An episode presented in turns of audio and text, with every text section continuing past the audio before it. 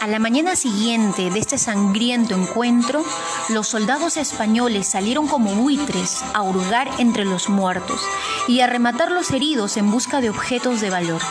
Así, reunieron 80 mil pesos de oro, 7 mil marcos de plata y 14 esmeraldas. Francisco Pizarro se adueñó de la gran placa de oro con la figura de sol que adornaba las andas de Atahualpa hasta el asiento de las andas del Inca, que era un hermoso tablón de oro cubierto con un cojín de lana de varios colores, todo guarnecido de piedras preciosas, fue presa de la codicia de los españoles. Pizarro le prometió vida y libertad a Atahualpa solo si le llenaba una vez de oro y dos veces de plata el aposento de 7 por 5 metros que le servía de prisión hasta una altura de una línea trazada en el muro que fuese de la altura de un hombre con el brazo levantado.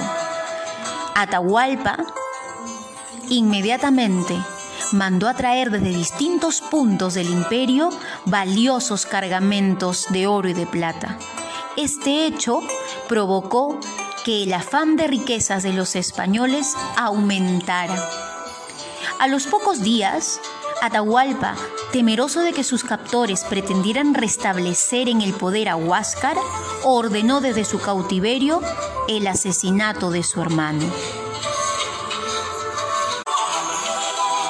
Una denuncia del cacique de Cajamarca, quien acusaba a Atahualpa de haber usurpado el trono de Huáscar y de haber asesinado a su hermano, fue la excusa perfecta para condenarlo a muerte ya no necesitaban a Atahualpa.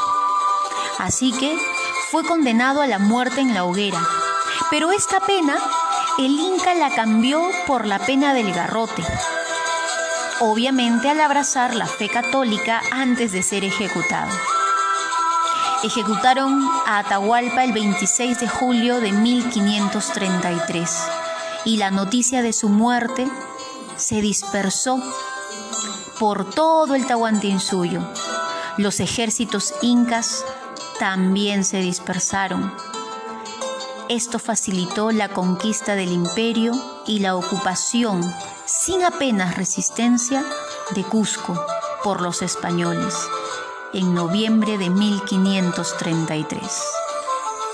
Ahí tenemos la caída de un gran imperio.